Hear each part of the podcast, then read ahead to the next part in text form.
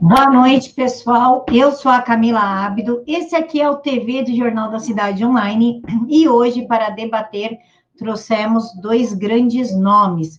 Daniel Lemos, que é analista legislativo e considerado um deputado não eleito da Câmara dos Deputados, e o deputado federal Júnior do Amaral. Hoje nós vamos tratar de diversos assuntos, como fake news, eleições e até o PL do gás. Senhores, muito obrigada por aceitar falar conosco. Boa noite, Camila. Boa noite a todos os espectadores da nossa TV, Jornal Cidade Online. Boa noite a todos vocês do nosso Brasil. Obrigado por permitir que nós adentremos nas suas casas aí para a gente bater um pouquinho, um papo nessa live.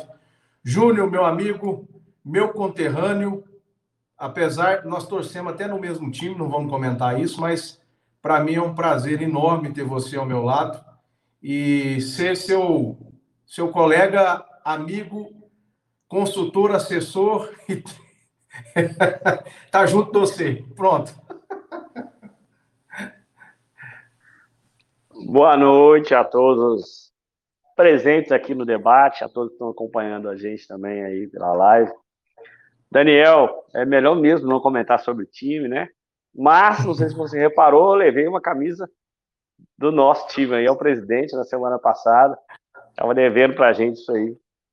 E tive, passei por, por, por Ibiá também, o pessoal de Ibiá, mandando um abraço para você aí, Daniel. Ah, é, Camila, Camila, satisfação estar tá contigo aqui. Rosa, Agradecer. Carlinho Antônio, Flavinho, ah, o Felisberto, tem, tem, tem, os meus é amigo demais lá. Essa campanha lá vai ser danada. Eu sei que tem pé lá. Você, quando for lá, você me fala que pelo menos o, café o corpo para vocês lá. Ah, vou cobrar, vou cobrar. Então, Camila, obrigado também, tá? E a todos aí do, do jornal pelo, pelo convite, poder participar um pouquinho, contribuir um pouquinho aí. Deputado, então eu vou começar pelo senhor, porque eu sei que daqui a pouquinho o senhor vai ter que se ausentar por 30 segundos por conta da votação. Hoje está sendo votado o PL do gás, e eu gostaria que o senhor explicasse, afinal, o que é esse PL e qual será a votação do senhor. Camila, é, para ser bem objetivo né, e, e resumido em relação a, ao PL de hoje, né, algo que o Ministério da Economia já vem trabalhando há muito tempo. Eu lembro de uma reunião que a gente teve com, com o ministro Guedes no ano passado, a, a, a bancada né, do, do, PSL, a época nem tinha havido o racha ainda, e ele, aquela época, há mais de um ano, já tinha uma expectativa muito grande dessa, dessa pauta, em relação a essa pauta que estava ainda em construção, né? E ela, ela corresponde principalmente à quebra do monopólio da, da Petrobras e, e da, da, exploração do gás, o que vai necessariamente reduzir muito os custos do gás. E todo mundo sabe, a, a, abertura de mercado é uma pauta do presidente Bolsonaro. Então, claro, a gente, nós conservadores, a gente costuma colocar sempre, né, em, em primeiro lugar, as pautas de, de costume, mas a questão econômica não foi deixada de lado, não só na campanha, como agora no, durante o mandato. E a gente percebe que há até uma facilidade maior de avançar com essas pautas econômicas, repito, que correspondem aos compromissos do presidente Bolsonaro também. É, é, acaba sendo mais fácil do que algumas outras pautas, como o armamento. Né? Mas ainda assim, mesmo sendo um pouco mais fácil, tem uma turma do Mahal lá que, que não precisa nem da gente aqui nominar né, quem é essa turma, mas os partidos de esquerda principalmente, gostam de colocar entraves, que querem colocar fantasias na hora de expor o que significa essas votações.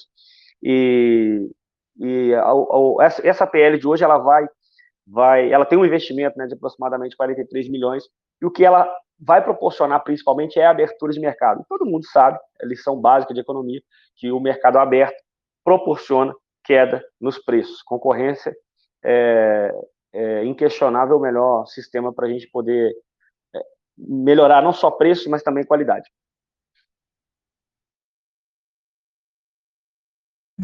Daniel, por gentileza, cinco minutos. Microfone está fechado, Daniel.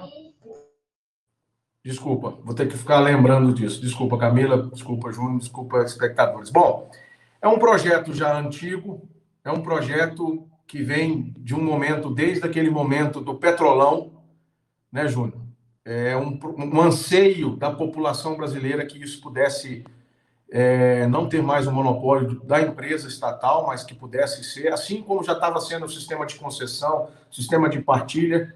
Embora o sistema de partilha talvez não tenha sido tão bem implementado pelos governos anteriores e nem tem, não tão bem avançado quanto a gente esperava, existem alguns campos de petróleo que ainda precisam ser é, consultados melhor para saber como é que vai ser lançado isso se precisa modificar mais a lei, se precisa ampliar, enfim.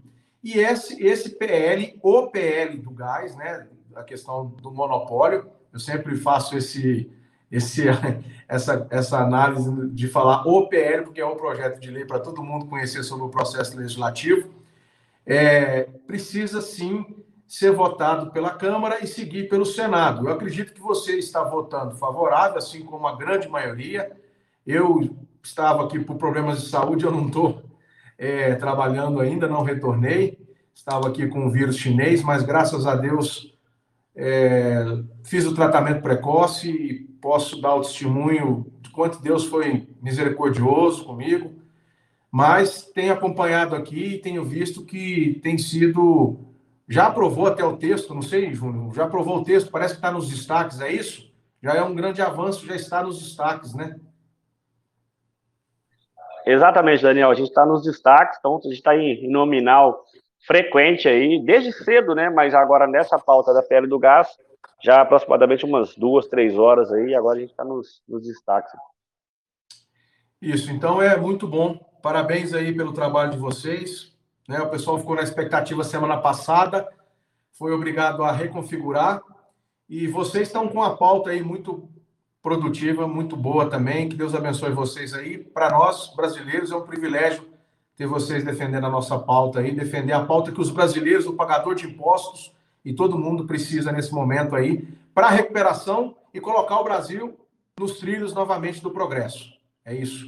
Eu acho que essa é uma pauta positiva para o país.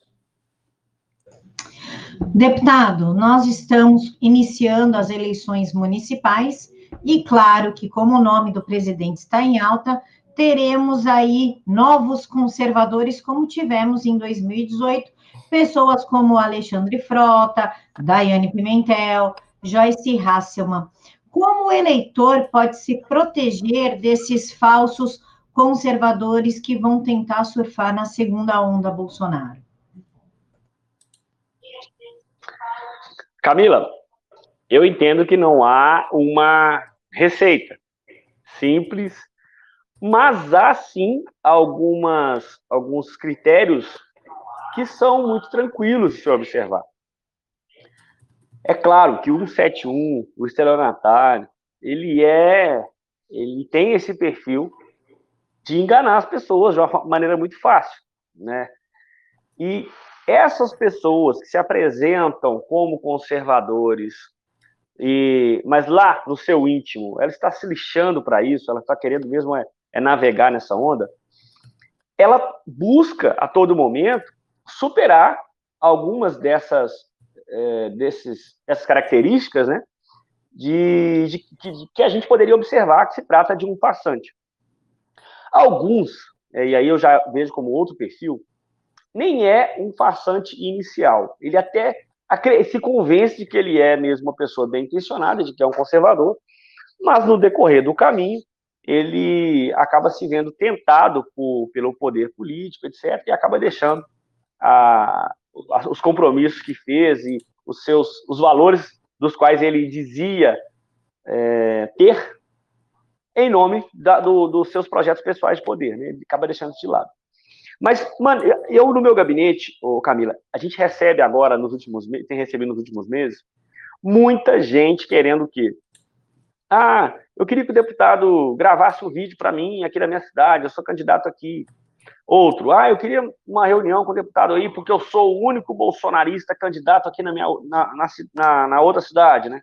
Então, a gente recebe muito, muita mensagem nesse sentido. E se não fossem esses traidores de, desse mandato, né? Como você bem pontuou aí, eu acho que Frota e Joyce são as figuras mais significativas e mais emblemáticas, né? Nessa nessa questão da traição, mas existem muitos outros. Se não fossem eles, seria muito mais difícil. Mas a gente, a gente usa essas figuras para termos algumas referências de pesquisa, de avaliação, para buscar esses critérios para saber quem é quem. E eu fico entre a cruz e a espada em alguns momentos, porque a gente pode também acabar sendo injusto por excesso de cautela e não querer ajudar uma pessoa que você cismou, que pode não corresponder àquilo que ela está tentando se apresentar, e deixar de eleger um conservador, deixar de eleger uma pessoa alinhada ao presidente Bolsonaro. Mas uma das coisas que a gente usa são as redes sociais. E dificilmente isso falha. Quando você tem essa, essa, você tem Twitter, Facebook, Instagram, e a pessoa naturalmente, né, ninguém cria rede social agora. A pessoa naturalmente, ela tem um histórico de posicionamentos. Acho que a rede social é a maneira, a maneira mais fácil de você buscar qual é a, a, a, o nível de verdade que aquela pessoa está se apresentando em relação aos valores que ela diz ter. Aconteceu, vou colocar um, contar um caso concreto aqui. Aconteceu recentemente, por exemplo, da gente avaliar a rede de uma pessoa que queria nosso apoio, que queria navegar na onda aí da Bolsonaro, na onda conservadora, de, no ano de 2018, ela ter apoiado um candidato do PT para deputado estadual. Tudo bem. Vamos colocar na pior das hipóteses que seja uma pessoa inocente, ingênua, e não uma pessoa maldosa, que acabou abraçando um candidato petista, porque essa pessoa que me procurou é do norte de Minas, e lá o PT ainda é, tem né, uma certa hegemonia. Mas ainda assim, é uma pessoa que desconhece daquilo que ela está tentando se apresentar agora. Então, são indícios que, as pessoas deixam pelo caminho que é possível a gente avaliar. Então, a gente vai, eu não vou estender muito agora, mas eu ainda quero voltar a falar desse assunto para deixar mais algumas dicas aí de como a gente evitar, né, cair nessas nessas ciladas aí. Daniel, cinco minutos. Daniel, atente para o microfone. Já, isso aí. Já fiz, já. Quando eu vi que você ia falar, eu já fui lá. É, ô, Júnior, você falou uma coisa que é muito importante. E a Camila, como jornalista, a Alessandra, o pessoal da TV Jornal Cidade Online também sabe muito bem disso. Hoje, você quer conhecer uma pessoa, principalmente do nosso lado, é você dar asas e essas pessoas se demonstrarem serem, na verdade, mais perigosas do que cobra. Você tem isso hoje, não só nos candidatos, mas você também tem isso hoje ao seu redor, como pessoas próximas a você, como pessoas no judiciário e como pessoas, inclusive, próximos ao presidente da República, que traíram a confiança do presidente da República. Nós. Eu, eu tenho uma frase que eu me lembro muito, muito, que é de um cara que eu não vou citar, mas se você pesquisar no Google, você vai saber. Então, ele falava assim: todo mundo era bom até que se provasse o contrário. Eu ouvi dizer isso e a gente muitas vezes a gente fica com isso no universo que talvez isso tenha sido um ditado que muita coisa acabou ficando no nosso universo e na nossa cabeça. E outra coisa, que é do presidente Jair Bolsonaro. Eu nessa guerra eu não escolho os meus aliados. Se está dando é, caminho às nossas pautas, se está desenvolvendo, se está fazendo acontecer. Isso ele falou muito na época pré-campanha de 2018. Eu me lembro muito bem, porque eu, ele estava no partido, no PSC, a gente conversava bastante. Então, hoje é muito mais complexo, porque todo mundo está disfarçado. O cordeiro está disfarçado, o lobo está disfarçado na pele do cordeiro. E para vocês é muito complicado. Olha o tanto de coisa que se cria depois no próximo tema de fake news. Exploraram fotos recentes da deputada que foi indiciada com o presidente Bolsonaro, que deve ter. É, Queiroz, aquele cara que morreu com Flávio. É, exploraram fotos antigas que o cara tá ali numa comitiva, indo ali para o interior de Minas, como você já acompanhou o presidente várias vezes, a gente quem acompanha suas redes sociais sabe da sua luta no, no campo ali de Minas Gerais. E você sabe que, na maioria das vezes, quem se aproxima do presidente ou se aproxima de vocês, do Bruno Engler, por exemplo, nosso amigo, a quem eu mando um abraço, aí lá em Belo Horizonte, pré-candidato, tudo. É, a gente sabe que das crianças parece que vai vir o abraço mais fraterno e a situação da foto mais verdadeira. Os outros a gente já não sabe. A gente não sabe quem são, apesar das redes sociais demonstrar alguma coisa, mas no início da campanha lá de 2018, muitos candidatos que se atrelaram. E você disse bem, não tem uma fórmula. Não tem uma fórmula. E vai ter que ser na unha, mais ou menos aqui, o povo mineiro sabe mais disso que eu vou falar, como se fosse matando piolho na unha. Vai ter que explorar, vai ter que tomar cuidado, vai ter que saber quem é o candidato, vai ter que saber quem é o presidente do partido na cidade, vai ter que saber olhar as redes sociais dessas pessoas, não dar legenda para quem realmente não mereça essa legenda, vocês ainda estão com esse problema aí daquela questão da querela dentro do PSL, você ainda enfrenta esses outros tantos problemas. Para o povo é mais complicado porque às vezes você não tem um candidato tão afeito à nossa pauta de direita, conservadora e cristã. E às vezes para não votar em branco e nem nulo, para não dar chance para que uma pessoa de esquerdas ascenda num segundo turno, por exemplo, e você tenha ou a gente sabe que a eleição ali nos, nos últimos três, quatro dias é uma caixinha de surpresa. Teve candidato que hoje está lá em São Paulo que estava na pesquisa de boca de urna e não foi nem para o segundo turno. Eu me lembro de casos, por exemplo, do Germano Rigoto com Olívio Dutra brigando, a Ieda Crucius veio e ganhou. Então acontece muito Pô. disso, né? Permito o exemplo aqui, Daniel. E permito o exemplo aqui de Minas. É, o próprio Zema passou praticamente toda Sim. a campanha ali entre 3 a 6%. Na última semana ele teve uma ascensão ali, bateu, salvo engano, 12, 14%, e a, ultrapassou na hora que abriu as urnas. Pimentel, Anastasia, e por um pouco mais de esforço ele não ganharia no primeiro turno. Né? Salvo engano, ele terminou a eleição com 42, é, é, o primeiro turno, com 42, 44%, algo assim. Então, o que você falou foi é, é muito evidente, principalmente nos tempos recentes de rede social. A eleição, é, ela, ela, ela é decidida, assim, nos, nos dias finais. É muito complicado para a pessoa, Camila, e para os nossos internautas, a gente vai ter que ter muito, muito, muito cautela. Eu estava até conversando, eu não sei aí se foi a Bárbara, mandar um abraço para ela lá em Recife. A gente estava conversando hoje sobre candidaturas de Recife, por exemplo.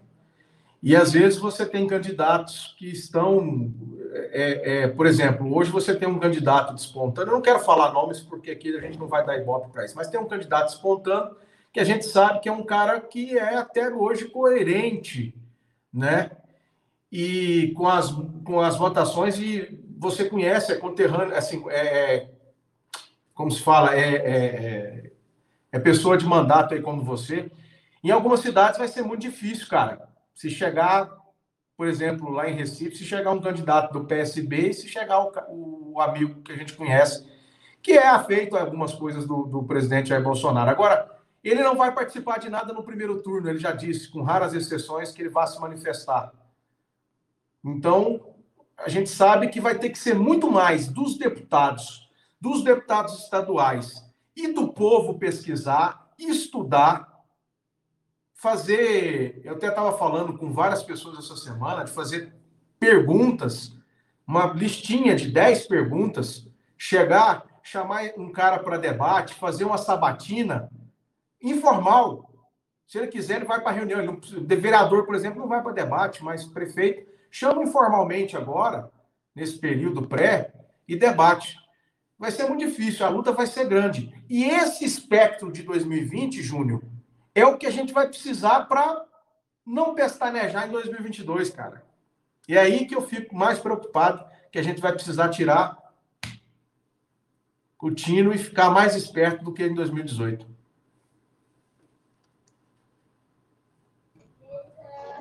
Senhores, nós estamos vendo aí uma sequência de fake news contra o nosso presidente. Isso desde antes. Vamos voltar bem lá para trás. CQC, que editou um vídeo dando a entender que o nosso presidente falou que os filhos dele jamais namorariam uma negra, quando não foi esse o contexto da conversa.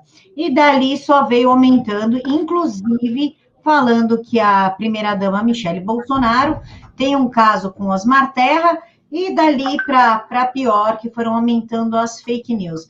Isso não é foco de, do STF, porém é algo que pode vir a beneficiar a oposição nas eleições. Como que, começo, por favor, pelo deputado federal Juno Amaral, como é que o senhor enxerga o fato da mídia obsoleta fazer tantas fake news e não ser cobrada pelo STF, como nós, a direita, mesmo que não façamos fake news, e o senhor acha que isso beneficia a oposição?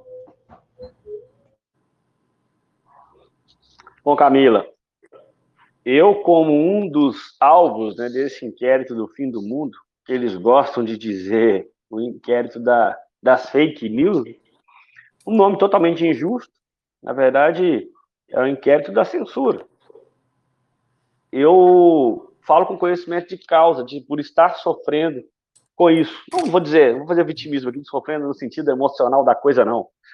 Mas sofrendo de indignação por me ver envolvido num, num inquérito totalmente descabido, né? E assim, não só eu, como vários outros apoiadores do presidente, deputados ou não.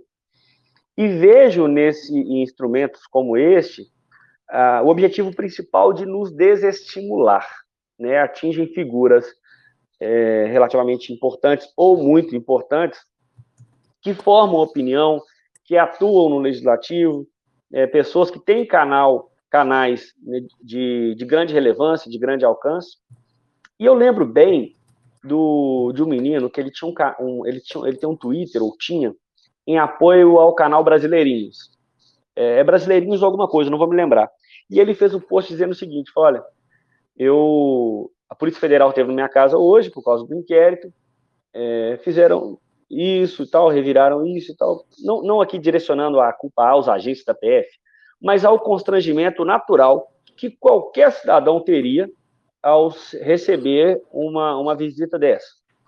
E aí ele disse que contou um pouco da história da família dele e ele disse que jamais imaginou passar por uma situação dessa. Que ele estava tão se sentindo tão humilhado por isso que ele se despediria das redes né, nos dias subsequentes e que torceria, ele iria apenas torcer, né? Não ia mais se envolver dessa forma, porque ele não queria ver os seus pais, seus avós, seus irmãos sendo vítimas junto com ele, né, desse no mínimo constrangimento. Então, esse inquérito ele, ele já provoca a, a, sua, a punição em si. É, não é apenas a investigação a, o inquérito já é a própria punição, porque para nós conservadores, coisas como essas já são muito ofensivas. Né? Nós temos dignidade, nós temos honra, e isso já nos ofende bastante. Então, quando alguém me pergunta, ainda que seja um esquerdista vagabundo, é, mas você é réu lá no. Nem sabe os termos, né? Você é réu lá no inquérito, você é investigado no STF. Isso já vai na alma da gente, sim, eles sabem que a gente se incomoda com isso mesmo todo o nosso eleitorado, todas as pessoas que têm compreensão da guerra ideológica que a gente está inserido, da guerra cultural, mesmo todas essas pessoas compreendendo e estando do nosso lado, ainda assim, usam isso para nos, nos atacar.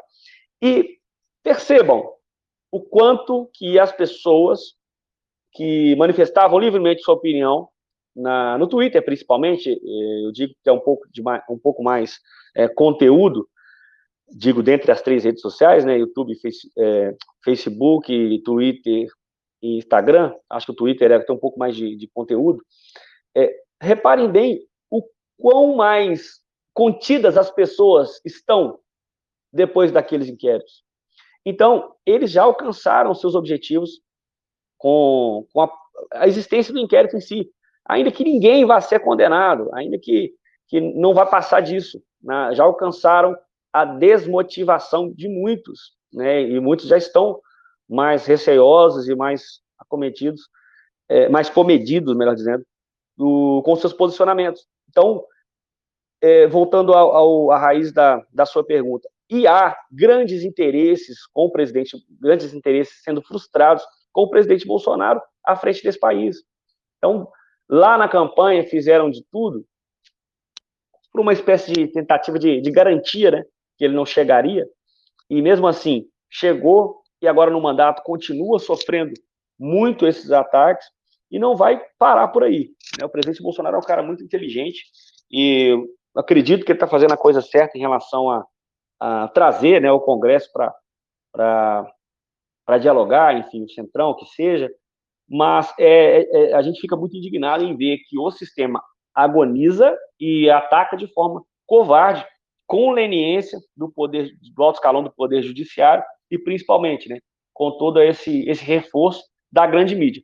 Sorte nossa que há internet e que cada vez mais cada vez que a grande mídia mais ataca o presidente, a população cada vez busca esclarecimento e vem nas redes sociais, vem em canais como este, procura o Terça Livre, o Jornal da Cidade Online, dentre outras plataformas e outras fontes, para se informar e se esclarece onde está a verdade, onde está a mentira e onde estão os, os interesses perversos aí para tentar derrubar o governo. Daniel.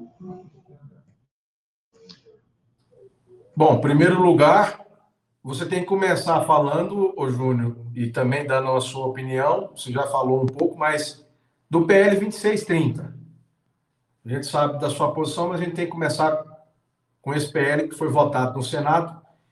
E até para surpresa, não sei se você vai concordar comigo, apesar de ter sido, terem sido feitas só lives com pessoas de esquerda, e parece que agora começou depois de uma pressão de vocês aí, começou a aparecer Caio Coppola, não sei se o Rodrigo Constantino foi convidado também, parece que para debater lá todas as segundas-feiras de manhã no canal da Câmara dos Deputados. Mas esse PL é o grande desfecho de um processo para usar o TSE para tentar pegar um terceiro turno a chapa do presidente Jair Bolsonaro e do general Mourão. Isso é já está claro e evidente, e todas as mentiras, com a graça de Deus, a verdade tem libertado, a verdade tem prevalecido, e os filhos da luz que estão sendo atacados por serem cristãos, por serem conservadores, por serem de direita, porque hoje esses três emblemas, essas três bandeiras por si só, já geram as medidas judiciaristas as medidas que atrapalham, interferem em outro poder e atrapalham e tentam fazer essa desmotivação que você acabou de falar. Você falou aquilo que sente o seu coração, meu irmão. Você falou daquilo que também a Camila sente, vive na pele. Você falou do que vive o Alan dos Santos na pele. Do que viveu na, na pele o Oswaldo Eustáquio. Do que viveu na pele é, é, vocês, né, outros nove deputados, e o queridíssimo, experiente, catedrático, decano do Congresso, senador Harold de Oliveira, atacado, dizendo que estavam pagando coisas, e depois foi ver que tinha deputado pagando nota, deputada pagando nota lá na, né? Foi descobrir. E aí depois pegaram, vamos fazer uma rememoração. Daí pegaram o Ayan, prenderam o Ayan, tudo que estava de alicerce para a CPI das fake news, que também foi aonde começou o PL 2630, e que era a base para esses dois inquéritos inconstitucionais do fim do mundo, capitaneados pelo senhor ministro Alexandre de Moraes. E que quem não lembra, o voto divergente, já em duas ocasiões nós temos que lembrar dos votos e das frases que vai ficar permeada na nossa cabeça, na história, do ministro, de ter que concordar com o ministro é, Marco Aurélio, por exemplo. E agora, recentemente, o próprio Marco Aurélio disse: estão tentando atrapalhar o governo, criar empecilhos, criar obstáculos, se utilizando do Supremo Tribunal Federal. Vamos lembrar, quem, qual foi a campanha que foi condenada em 2018 na, na eleição? Por fake news. Quem foi, Camila? Fernando Haddad. Campanha do Andrade e do Partido dos Trabalhadores. Quem foi um dos maiores algozes do presidente Jair Bolsonaro, um ator que foi condenado agora em 2020 pelo Tribunal de Justiça de São Paulo por fake news? O Mico de Abreu. Vamos lembrar das fake news que estão sendo criadas e o falatório inútil de ministro que deveria, do Supremo Tribunal Federal, que deveria se conter na língua para respeitar o outro poder, o mandatário do outro poder, mas o chama de genocida e não. Genocida onde? O Ministério da Saúde completou 10.600 respiradores confirmados pelo Pazuello quando assumiu. 12.166 leitos de UTI colocados à disposição de todos os estados e municípios maior fake news contra o presidente Jair Bolsonaro, chamar ele de genocida, vindo de um ministro do Supremo. E aí hoje o outro ministro do Supremo vem para falar que existe abuso de projeto e abuso de poder totalitário no Brasil. Aonde o único cara que não caçou jornalista, que não prendeu jornalista, foi o presidente Jair Bolsonaro. Misoginia, a primeira-dama Michelle e outras mulheres, a ministra Damares, a ministra Tereza Cristina, fazendo um trabalho fantástico. Fascista. Aonde o presidente foi fascista? Fake news. Aonde o presidente ele é racista? Olha os maiores exemplos estabelecidos de homem correto e consciente do seu dever. Então, falar em fake news é falar que isso foi criado para atrapalhar você, deputado Júnior Amaral, os deputados conservadores cristãos de direita, jornalistas como a Camila, o jornal é, é, é, da TV, Jornal Cidade Online, Alan dos Santos, Terça Livre, atacar canais e jornalistas, enfim, a gente sabe a realidade disso tudo. Tá tudo claro, transparente, Camila, e todos vocês que estão nos assistindo. Está claro que o objetivo é criar um terceiro turno porque eles não deram conta e levaram um tapa da sociedade, do pagador de impostos, que quer um Brasil melhor para nossas famílias. Um Brasil que é contra aborto, que é, na sua maioria, respeita as outras religiões, mas é cristão, pauta conservadora, não a ideologia de gênero, a favor de uma escola sem partido, a favor de um Estado mínimo, menos Brasil e mais Brasil, repactuação do Pacto Federativo, melhor recursos para os municípios, para os deputados fazerem isso através das emendas impositivas, que você pode falar muito bem. Então está aí, claro, e graças a Deus a verdade vem prevalecendo para o pagador de impostos, que não é bobo. Foi para as redes sociais beber da verdade. E aí chamaram eles de quê? Outra fake news para encerrar minha fala, de robôs. E aí a Polícia Federal e o PGR falaram para o ministro lá que está conduzindo o inquérito, um... sinto muito, mas não demos condição de constatar, não é robô. E aí? Ainda sobre fake news, deputado Júnior Amaral, eu gostaria que o senhor falasse até um pouquinho mais, se o senhor quiser também complementar a fala do Daniel, porque o tema é o mesmo, sobre o Tribunal Eleitoral ter chamado o Átila e a Marino para falar sobre o combate à desinformação e à fake news. Logo, ele que fez um terrorismo absurdo em cima da, da pandemia, ou pandefraude, o, como é que o senhor vê ele sendo parceiro, garoto propaganda do Tribunal Superior Eleitoral em combate à fake news, um, um, cara claramente de esquerda. E antes de passar a palavra, quero agradecer a presença do Richard Poser nos comentários. Por favor, deputado, o microfone é seu. Camila, é, nem é de se espantar quando a gente, a gente olha o contexto das, das demais parcerias que se formam, né? Infelizmente, está tudo aparelhado ainda. Nós iniciamos uma retomada, e como o próprio professor Olavo, Olavo diz, né, acabou sendo no, no, numa ordem invertida, né? Alcançamos o, o topo da pirâmide, mas embaixo ainda está tudo, tudo aparelhado. É, esse convite não é despretensioso, não é por acaso. Veja bem o, o convite também do, do Rodrigo Maia, que o Rodrigo Maia fez ao Felipe Neto. É, então, não há nem. O que mais me indigna é que não há nem onde a gente recorrer. A gente pode ir para a rede social e enche o saco e amola e cobra, etc. E às vezes sobra alguma migalha para poder equilibrar. Eh, não vou nem dizer equilibrar a narrativa, né, mas para permitir que alguém é, demonstre que aquilo faz parte de uma narrativa fantasiosa, mas é num desequilíbrio absurdo as oportunidades que a gente tem para nos inserir nos deba nesses debates públicos, enfim.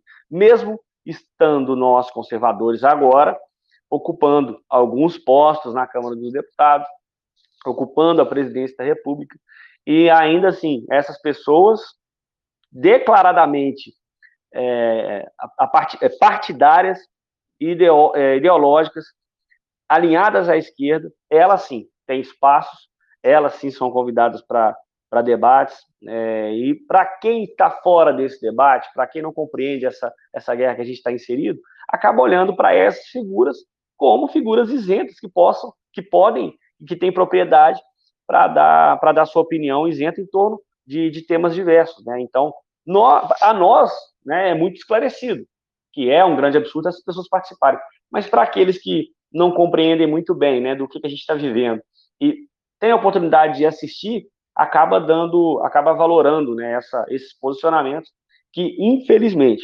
é, muitas, na maioria das vezes é tomada de forma parcial, o, como é esse caso aí do, do TSE. Daniel?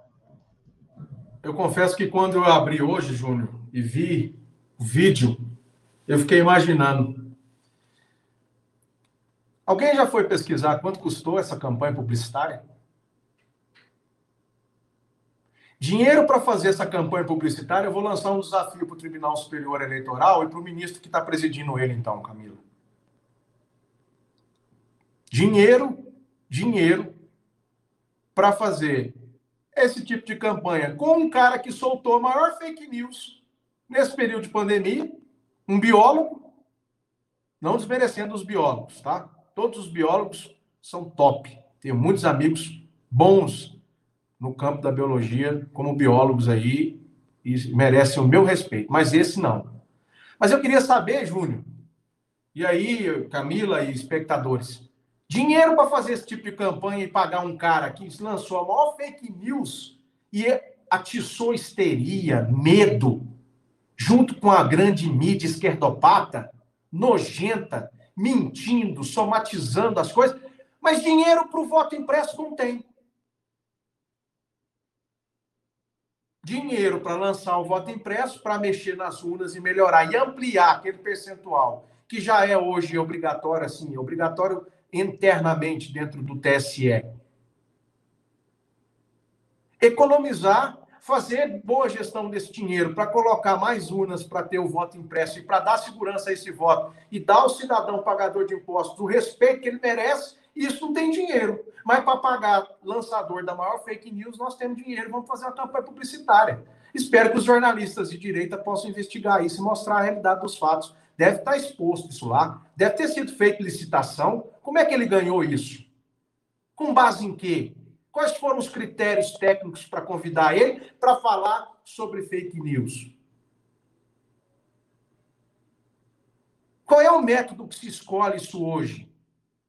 É igual que eu estava falando no debate do PL da fake news aí na segunda-feira pela manhã no canal da Câmara. Se a gente defende democracia, se todo mundo fala em democracia, mas o ódio do bem que é praticado vem só da esquerda com a direita, né? Tem exageros dos dois lados? Tem, mas só reconhece dizendo que acusa a direita de ser fascista, nazista, enfim. Aquela velha baboseira de sempre. Aí eu me pergunto, se nós somos democráticos, por que não o contraditório? Isso é uma afronta, na minha opinião, Camila. Me desculpe dizer, isso é uma afronta, gastar o dinheiro do pagador de impostos com um cara que lançou uma grande fake news.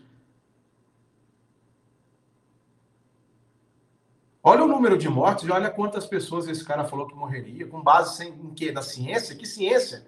A ciência do, do ex-ministro Perneta? A ciência, que ciência é essa? Eu acho que, sei, deveria se pedir alguém aí, até para tirar esse, essa publicidade do ar. Assim como tiram do Bolsonaro, assim como pedem entre na justiça para tirar um vídeo seu, Júnior. Você já deve ter sofrido esse tipo de perseguição. Você pode falar melhor do que eu. Isso é uma afronta. Que fosse um ator, três atores e uma atriz, cadê uma mulher no meio? Por que, que não vamos dar uma prerrogativa de colocar mulheres nessas campanhas? Em números, talvez, iguais eles querem que sejam dados, por exemplo, o recurso do fundo eleitoral e do fundo partidário no número de 30%. Por que não os negros, que agora também vai ter que ter cota para negro no, nos recursos? Eu estou lançando isso aí para vocês aí no canal. Cadê? Vamos lá, dá as opiniões de vocês aí. Está lançado o desafio. Tá claro, só não enxerga quem não quiser. É, essa campanha, infelizmente, Camila e ouvintes e telespectadores do, do Jornal Cidade Online, da TV, isso é uma afronta. Desrespeito. Quando eu abri hoje e vi isso, vontade que tem de sair, sabe? Tem hora que tem hora que alguém ouviu uma pessoa falando hoje desse negócio de treta, de briga para lá. Hoje o Twitter não é para mim. Hoje eu falei desse jeito. Hoje o Twitter não é para mim. Vou focar na live com meu amigo deputado Júnior Amaral, quem eu e pra, com a minha amiga Camila e seguir firme aí. Eu acho que é isso que a gente tem que fazer. Deputado e Daniel, vou pegar o gancho aqui sobre conservadorismo, perseguição ao conservadorismo e oportunismo, e eu gostaria de falar sobre o Roberto Jefferson.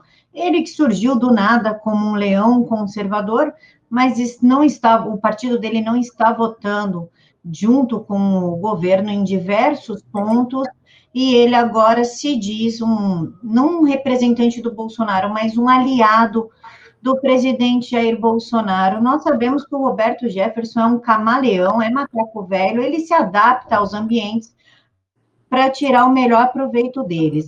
Deputado, eu gostaria que o senhor começasse explicando como o senhor vê essa ação do Roberto Jefferson, que hoje se autodenomina um leão conservador.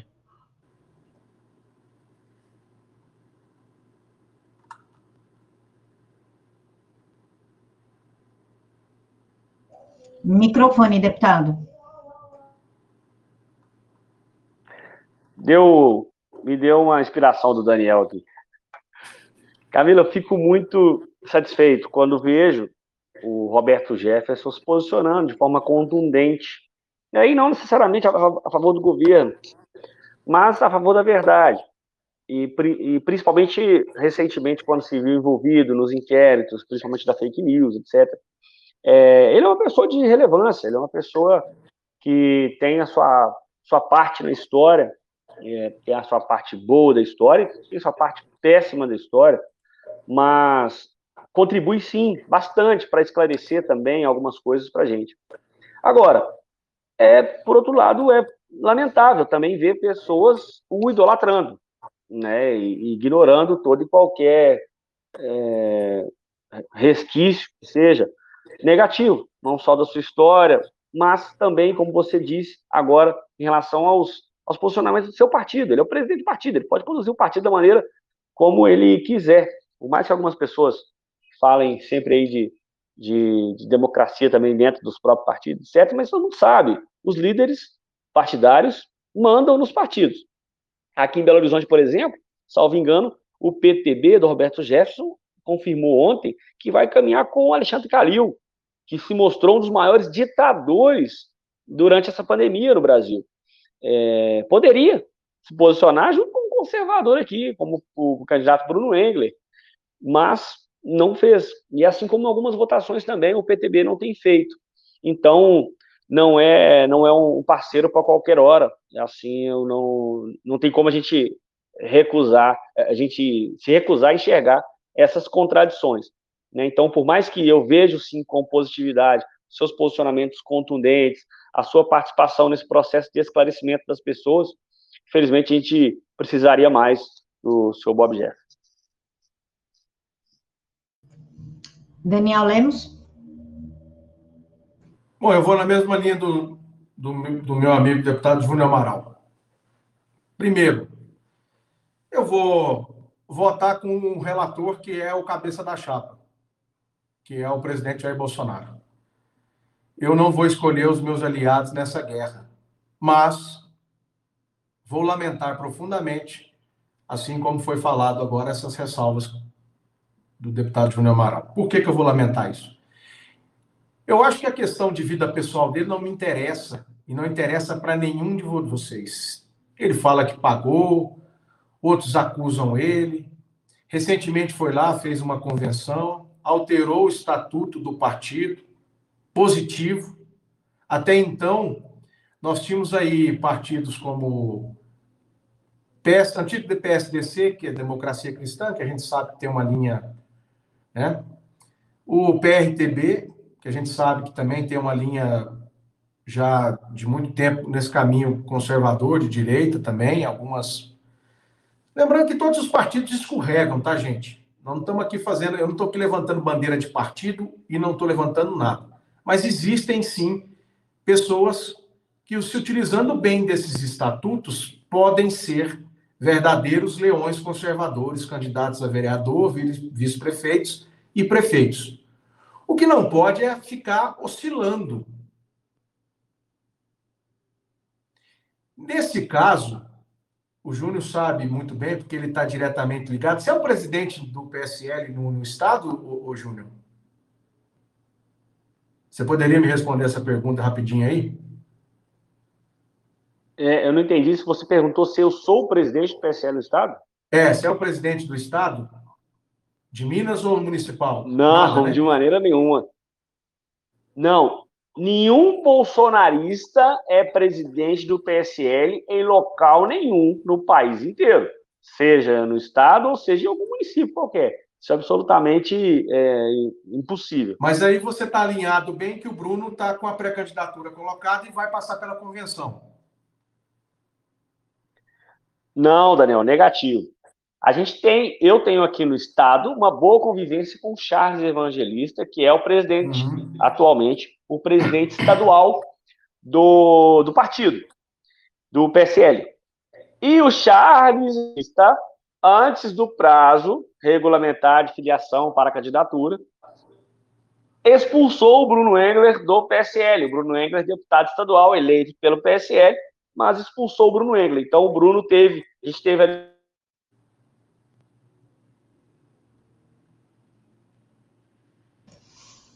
Deputado, Deputado travou? Eu perguntei isso para ele, Camila, só para cair no que eu ia fazer do comentário sobre a questão do Roberto Jefferson. Alguns presidentes partidários nacionais, eles deixam e dão muita tranquilidade para que as pessoas se estabeleçam nas municipais e nas estaduais. E isso, quando o Bruno quiser, quando o Júnior quiser, ele, ele continua o raciocínio dele.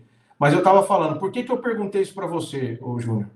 Porque Sim, eu estava pegando o caminho assim, o Roberto ele deu uma certa liberdade.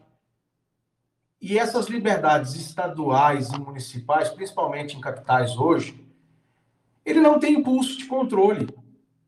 Porque é um partido que está fragmentado numa posição na Câmara, uma posição no Senado, muito mais né, de liberdade. E aí você pode até concluir aí depois o seu raciocínio, mas eu queria dizer o seguinte: são essas ressalvas que trazem as minhas, as minhas escusas, assim, pedidos de desculpa, para não achar que ele é o cara de primeiro momento.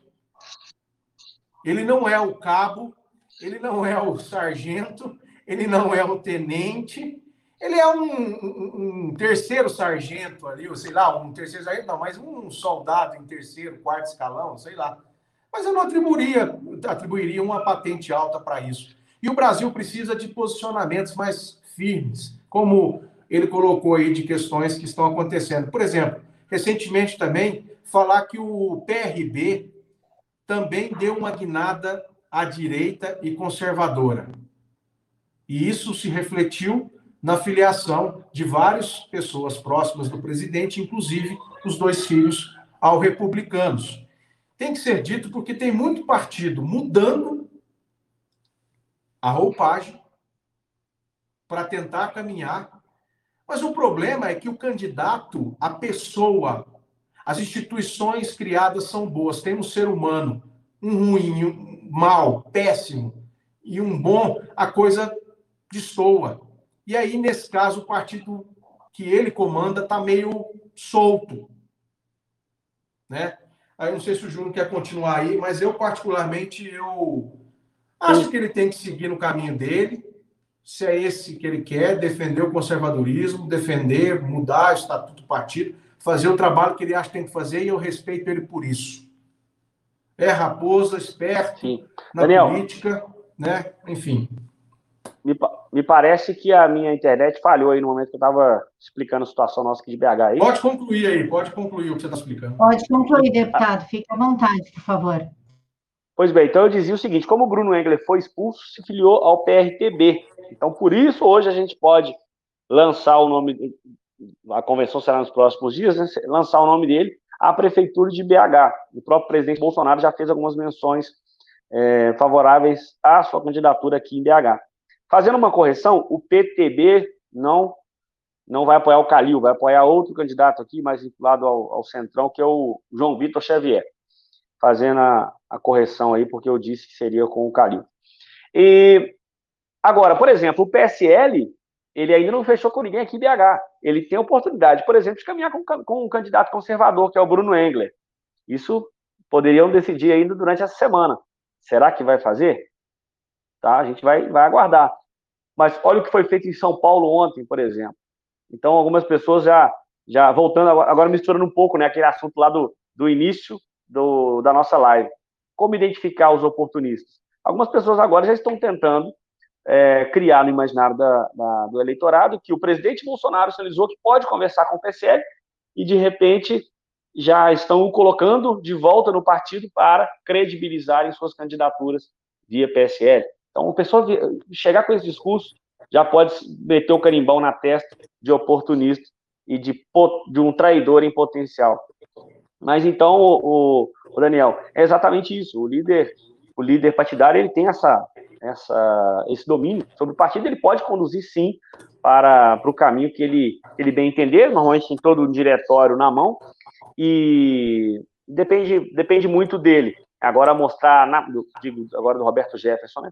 mostrar na prática qual é a sua disposição ou sua nova disposição, como bem entender. Senhores, nós temos um sério problema aqui na Prefeitura de São Paulo. Nós não temos mais candidatos conservadores. Infelizmente, o príncipe, o deputado federal Luiz Felipe, foi tirado da jogada. A Joyce, ironicamente, o chamou para ser vice o que eu achei um absurdo, mas enfim, e no sobre, então, entre alguns candidatos de esquerda, nós temos como direita, entre alguns outros nomes, o Levi Fidelix, aquele que disse que órgão escritor não reproduz, e do Aerotrem, que sempre fala no tal do Aerotrem. Os senhores acreditam que ele tem chance num debate? Deputado Júnior, o senhor começa. Obrigado. Bom, de debate ele é bom, até porque uma das frases mais impactantes que a gente já viu em debate. Ô, Júnior, ô, Júnior, foi saiu da boca em primeira né? mão. Ô, Júnior, informação em primeira mão, Camila, desculpa te interromper, eu sei que o assunto não é esse, mas foi aprovado o projeto do PL do Gás e segue agora para o Senado Federal uma vitória aí para o governo do presidente Jair Bolsonaro e para o ministro Paulo Guedes. Parabéns você aí, deputado, e toda todos os que apoiaram essa pauta aí. Parabéns aí. Foi aprovado em primeira mão aí na TV, Jornal Cidade Online, no YouTube aí. Valeu, Daniel. Quem ganha é o povo. Então, onde a gente estava mesmo? Desculpa. Eu tá, perguntei para o senhor se o senhor acha que o Levi Fidelix tem condições de vencer um debate. Ah, sim, ah, sim. sim. É, é, é, é, um dos debates, um dos melhores debates que eu já vi foi com a participação dele, né? Mas a gente precisa de muito mais do que o, o, o aerotrem para poder levar uma eleição desse tipo. Mas o, eu gosto do, do Levi, né? Com, né, com as suas ressalvas também. É, aqui o Bruno, em BH, né, se filiou ao partido dele, ele sempre teve uma conversa muito, muito aberta com a gente aqui, dando também relativa autonomia para o Bruno conduzir. Então, acho que a gente vai precisar de, de aguardar o, o, o, início dessa caminhada, né? Muito mais do que a pré-campanha, mas o início da campanha propriamente dita, para poder compreender quem, quem pode, de alguma maneira, destacar nesse cenário, inclusive o, o próprio Levi. Daniel, a palavra é sua. Bom, eu acho que é na mesma linha um pouco do Jefferson. Ele tem o trabalho, ele colocou um vice, soube caminhar com isso e soube fazer um trabalho. Tem os seus momentos de falas que são bem amplificadas para os nossos temas e que nos trazem alento às pautas conservadoras, aos cristãos e tudo mais. Mas para debate, encarar uma questão. Porque quando você olhar para um prefeito, a primeira coisa que deveria ser feita num debate, uma pergunta, é dizer o seguinte: não sei se o Júnior vai concordar comigo, mas eu, se eu fosse. Eu teria que ter lido a lei orgânica do município, que é a Constituição do município, pelo menos de 10 vezes para trás para frente.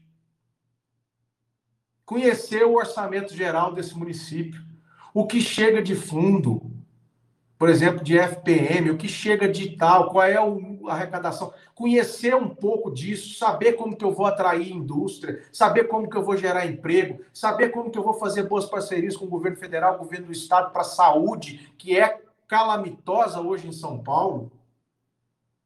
Vai ao hospital de campanha na cidade, volta ao hospital de campanha, recebe respirador, recebe equipamento, fecha tudo, joga para a rede pública. Ora, por que, que gastou então com o hospital de campanha?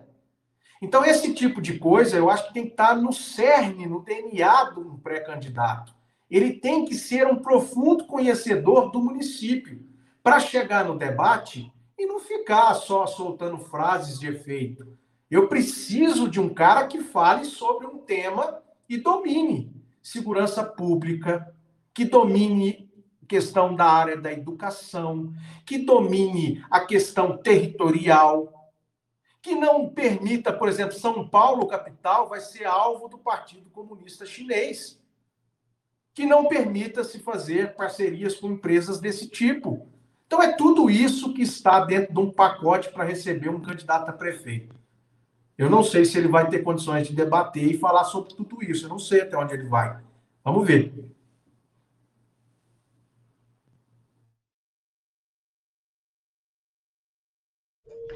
Senhores, as eleições americanas estão próximas de acontecer. O Biden é um cara que, além de cheirar cabelo de criança, o que me soa extremamente estranho, isso até angustiante, caso ele ganhe, segundo Donald Trump, a China será beneficiada. Como os senhores, gostaria que o deputado iniciasse a fala, como os senhores veem uma possível vitória de Biden?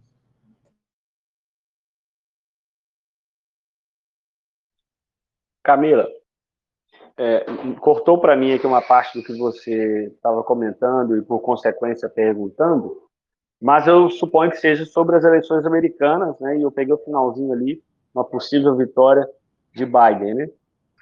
Eu, Exatamente.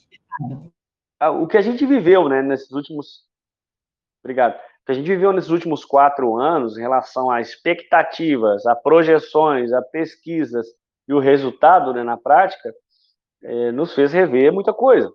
E eu não, por mais que a, a imprensa americana né, coloque-o como um, um, candidato que pode levar essa fatura, eu, da mesma maneira que aconteceu com Hillary, eu não acredito. O, os americanos não são, em maioria, aquilo que se apresenta para nós através da mídia. Né? Não é, é toda essa onda de, de protestos violentos, aquilo não, não, estão cada vez mais se esclarecendo também sobre quem é o presidente Trump e o que ele representa na defesa da, da cultura ocidental também. Então, ainda que, que haja toda essa onda, essa expectativa de que, de que Biden leve essas eleições, eu sinceramente eu não acredito. Acho que hoje Trump é muito mais forte e é uma figura muito mais inabalável do que era nas, nas eleições passadas. Então, vejo com muita tranquilidade essa, essa reeleição dele e qualquer expectativa contrária, para mim, não passa de fantasia. Daniel Lemos, cinco minutos. Não, eu vou até antes um pouco.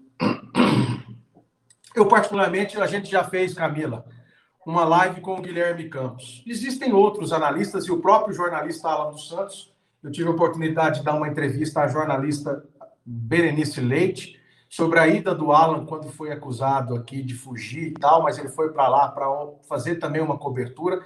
Eu acompanhei alguns tweets deles essa semana. Eu queria dizer uma coisa: a maior fake news que a gente não falou lá atrás, Júnior e Camila e espectadores, são as pesquisas eleitorais. Não sei se vocês concordam comigo. As pesquisas eleitorais hoje são a maior onda de jogar dinheiro de candidato para fazer pesquisa e não dar o resultado ou não representar o resultado, a foto final da chegada. Inclusive, a Hillary ia ganhar de lavada do Trump, o presidente Bolsonaro perderia em todos os cenários. Foi uma coisa absurda. Então, vamos lá. Olhando alguns tweets do Alan e do Guilherme Campos, tem outros caras, né? O pessoal está sempre fazendo, o pessoal do Radar da Mídia, seu Sepúlveda, o Ítalo. Pessoal está sempre trabalhando para trazer algumas informações muito boas para nós. Mas o Guilherme, essa semana, ontem, ele disse o seguinte que eu queria trazer para vocês aqui. Em dois institutos diferentes, o Democracy, uh, Democracy Institute e o Emerson Trump, aparece o Trump, né? Aparece o Trump com 19% dos eleitores negros apoiamento. Esse número, diante da campanha negativa que fazem contra o presidente no tema racional, é impressionante. Em 2016, ele teve apenas 8%. Isso foi Twitter de ontem. Outro complemento. Outra pesquisa da Rio Harris X, Trump subiu 9 pontos em questão de dias e agora tem 24% do apoio do eleitorado negro. Palavras do presidente Trump há umas duas horas antes, hoje. A questão de dizer que o movimento Black Lives Matter não é socialista. A gente sabe que isso, eles se autodizerem que não são, e a gente sabe o que de fato estão fazendo. E por que que fizeram esse levante? E o levante está concentrado em capitais onde são governados pelos democratas. Ora, pois, pois, meus caros, senhoras e senhores que estão assentados aí, maior fake news contra o presidente Trump, contra o presidente Jair Bolsonaro e que não reflete. E sabe qual é a maior tristeza, Camila? Para eu não tomar muito mais o tempo, e eu acho que todo mundo já está acompanhando, acompanhe lá o Alan, acompanhe o Guilherme Campos, acompanhe o Radar da Mídia. Eu creio que a nossa Alessandra, todos os, os jornalistas do jornal Cidade Online, os os donos, enfim, vão fazer um, um, um, acompanhamento muito didático das eleições dos Estados Unidos. Eu tenho certeza disso, eu aposto nesse canal e nos outros canais de direita também, graças a Deus, levando informação verdadeira. O maior problema é a situação senil do Joe Biden. Ontem, até o Guilherme estava comentando, ele saiu do bunker para ir dar uma entrevista onde ele não responde nada, só dá uma resposta de teleprompter, de papel, e sai escondido e vai-se embora e volta de novo para a bolha dele. Que candidato é esse que não rodou, por exemplo, igual o Trump, não estava lá agora na hora do furacão Laura? Não foi lá visitar as pessoas que foram afetadas, as pessoas que perderam as suas vidas e não está rodando os estados. Como, como numa campanha política, Júnior, se você não rodar as cidades, você vai ter voto. Hoje eu sei que você é um cara potente em rede social e sabe utilizar-se bem. Mas se você não visitar os seus vereadores, como por exemplo, seus candidatos, os seus vereadores ali na região do Alto Paranaíba, na minha querida Ibiá, se você não for lá, quem não é visto não é lembrado.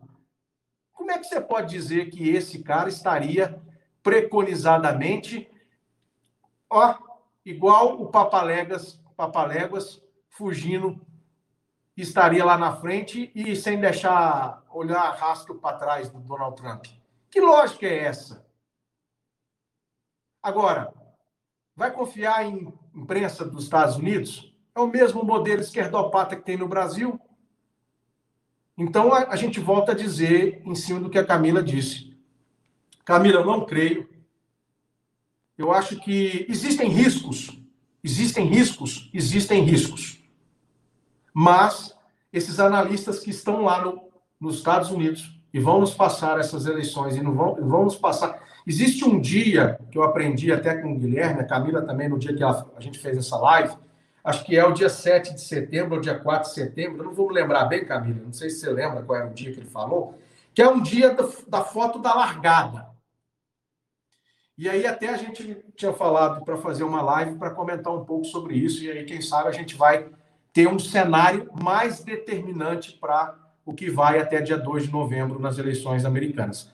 Mas esse cenário de ver o Joe Biden já assim, dormindo, ouvindo e cansado, parece que está sendo utilizado como, como poste, como espantalho da causa democrata nos Estados Unidos, porque não conseguiram achar ninguém que pudesse, e não vai chegar ninguém próximo ao presidente Donald Trump. É essa a impressão que eu tenho. Mas eu não sou, eu não sou um cara que não vai considerar os riscos. Tem muitos riscos. Lá é uma eleição diferente de delegados, de conquistas notórias, mas ainda acredito que as pesquisas fake news das grandes, dos grandes veículos esquerdopatas da imprensa americana não refletem a realidade do cenário atual. E, por exemplo, recentemente perguntaram, e aí, o, o, Joe Biden, o senhor vai se manifestar ou não sobre a questão do Black Lives Matter? Aí o que, que acontece? Não vê ninguém democrata falando nada. Mas você vê os prefeitos fazendo cagada nas cidades e tentando faturar. Mas só que recentemente um prefeito de Portland tomou foguetório lá no prédio dele. Então, fazer o quê? A realidade está aí. Mas vão tentar de tudo atacar por meio de fake news e de pesquisas que não refletem a realidade. Infelizmente, esse é o modo que a imprensa utilizou para tentar derrotar candidatos que vão bem no meio do povo, do pagador de impostos e no meio de quem realmente está sabendo lidar com a internet para avaliar isso melhor. Senhores, para a gente finalizar, vamos voltar aqui para o cenário brasileiro. E eu gostaria de finalizar com o deputado Júnior Amaral fazendo uma pergunta que não quer calar e uma pergunta de muitos brasileiros. Quando que o Congresso vai se organizar para cortar as regalias dos deputados e senadores que custam tão caro aos cofres públicos? Camila, é, acredito que a sua resposta, a, resposta à sua pergunta, ela, ela é a mesma para demais perguntas que correspondem às nossas pautas, aquelas que o povo escolheu em 2018, né, as pautas de, de costume, as pautas de armamento, as pautas pró-vida, as pautas antidroga, as pautas para elevar pena para marginal, reduzir impunidade, enfim. Eu, por exemplo, bati muito na tecla sobre a, a nova destinação do fundão eleitoral, que seja, que fosse para esse ano devido à pandemia, é, e a gente era ignorado por, por líderes né, dentro, dentro da Câmara. E isso corresponde a um dos grandes privilégios, né? É, mas dentre outras coisas, eu mesmo sou um, um, um defensor da, da, gente reduzir essas armas, né? De, de, dessa, de todo esse potencial de gastos eleitorais e também durante o mandato.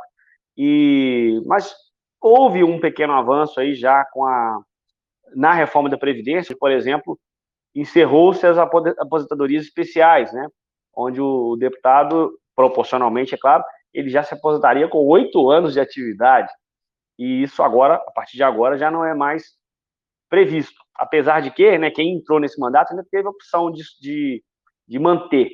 Eu abri mão dessa possibilidade da aposentadoria especial, como, nesse caso, eu percebi que a maioria dessa nova geração, do pessoal que chegou agora, também abriu mão. Acho que é um passo cada vez, o que a gente não pode é, é deixar de lado isso e cobrar muito né, internamente, mas, digo, cobrar nós, deputados dessa nova geração, nós, deputados bolsonaristas também, cobrar novas posturas né, do, das figuras mais antigas, mas principalmente os eleitores, as pessoas, o povo, cada vez mais estar inclinado a cobrar dessas figuras e aprender a não votar nas figuras que se recusam a colocar um fim, ou ainda que seja gradativo, nesses privilégios, nessas, nessa, nessas infinitas vantagens que tem. E aí, estendo também não só para, para a classe política, mas também o judiciário, alto escalão do funcionalismo público, que tem muito benefício, sim.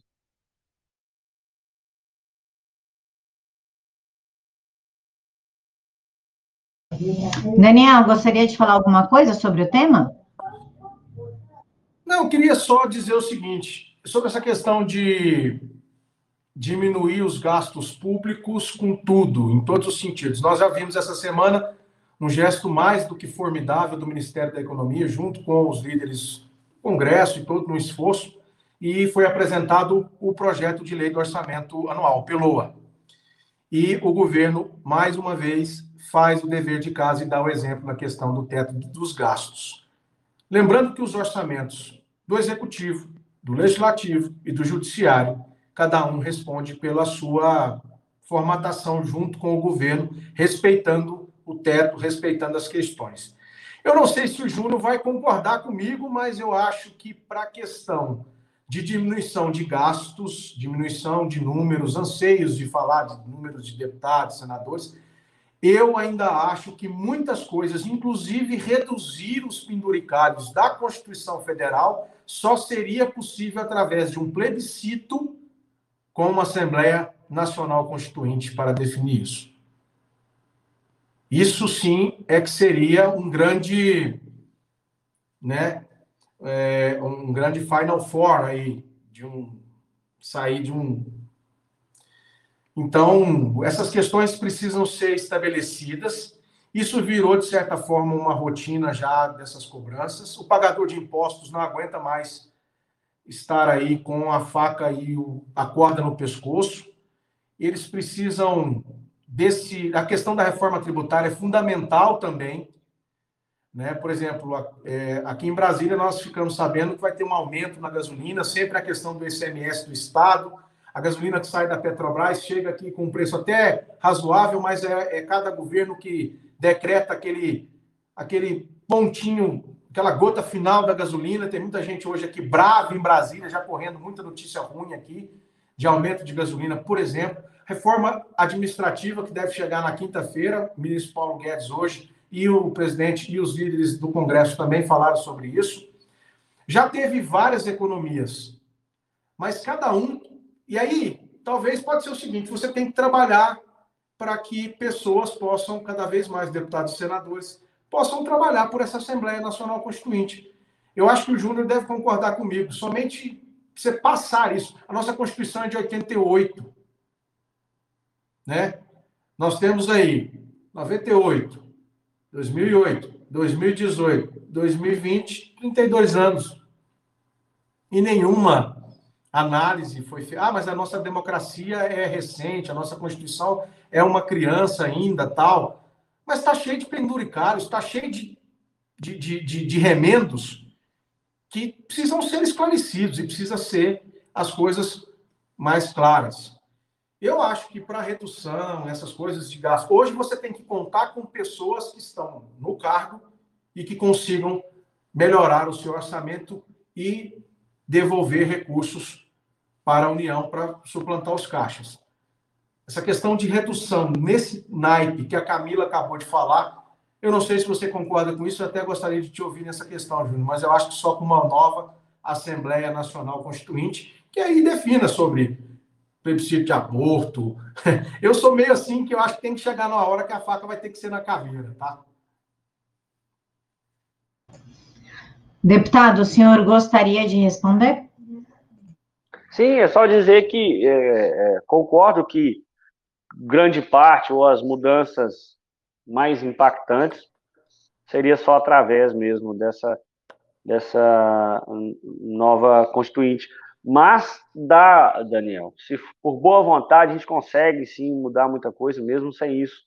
O problema é que é, parece que é tão difícil quanto, né? Ver boa vontade na maior parte da classe política. Valeu. Senhores, muito obrigada. Chegamos ao fim. Quero lembrar ao pessoal que está nos assistindo e nos acompanhando que agora o Jornal da Cidade Online conta com assinatura, com conteúdos exclusivos e logo mais uma revista que chama A Verdade, que vai dar o que falar por apenas R$ 9,99. Obrigada a todos pela participação, em especial ao deputado federal Júnior Amaral. Fiquem todos com Deus, que Deus abençoe.